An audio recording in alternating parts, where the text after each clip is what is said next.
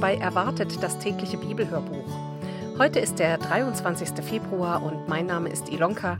Ich freue mich, dass ihr wieder reinhört und heute auch dabei seid, wenn wir weiterlesen in unserer täglichen Bibellese. Wir lesen aus der neuen evangelistischen Übersetzung und ich werde euch natürlich die einzelnen Stellen direkt vorher angeben. Ich wünsche euch ganz viel Freude und Segen beim Zuhören.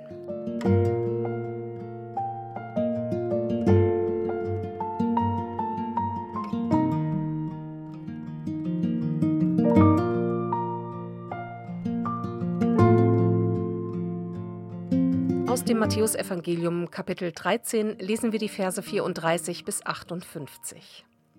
Der Sinn der Gleichnisse. Das alles sagte Jesus der Menschenmenge, er gebrauchte dabei aber nur Gleichnisse. So erfüllte sich, was durch den Propheten angekündigt ist. Ich will in Gleichnissen zu ihnen reden, ich erkläre, was seit Gründung der Welt verborgen war.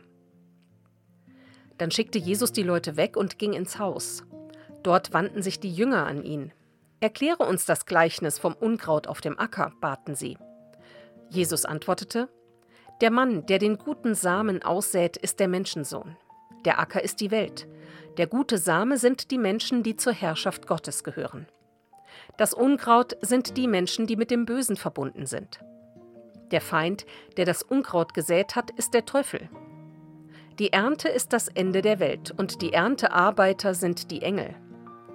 So wie das Unkraut aufgesammelt und verbrannt wird, so wird es auch am Ende der Welt sein. Der Menschensohn wird seine Engel losschicken. Sie werden aus seinem Reich alle entfernen, die Gottes Gesetz missachtet und andere zur Sünde verführt haben. Sie werden dann in den glühenden Ofen geworfen, wo das große Weinen und Zähneknirschen beginnt. Und dann werden die Gerechten im Reich ihres Vaters leuchten wie die Sonne. Wer Ohren hat, der höre zu. Mit dem Reich, in dem der Himmel regiert, verhält es sich wie mit einem im Acker vergrabenen Schatz, der von einem Mann entdeckt wird. Voller Freude versteckt er ihn wieder. Dann geht er los, verkauft alles, was er hat, und kauft jenen Acker. Mit diesem Reich ist es auch wie mit einem Kaufmann, der schöne Perlen sucht. Als er eine besonders wertvolle entdeckt, geht er los, verkauft alles, was er hat, und kauft sie.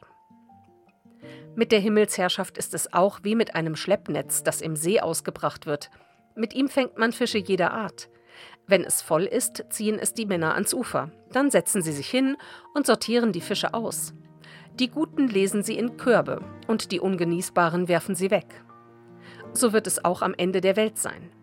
Die Engel werden die Menschen, die Böses getan haben, von den Gerechten trennen und in den brennenden Ofen werfen.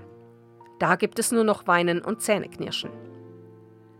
Habt ihr alles verstanden? fragte Jesus seine Jünger.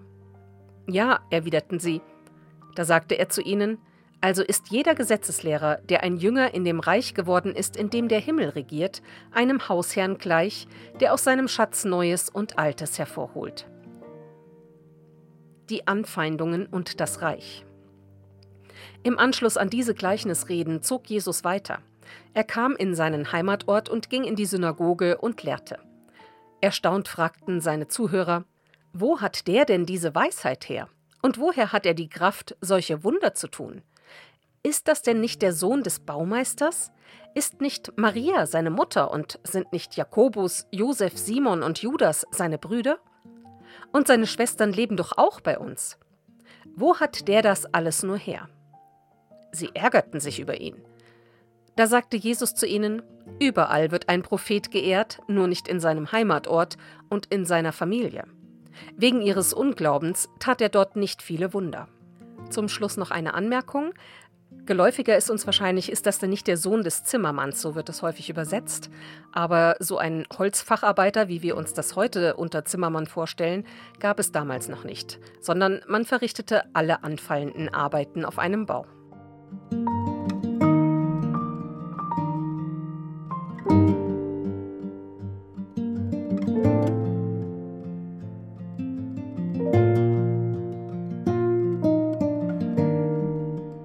Soweit die heutige Bibellese.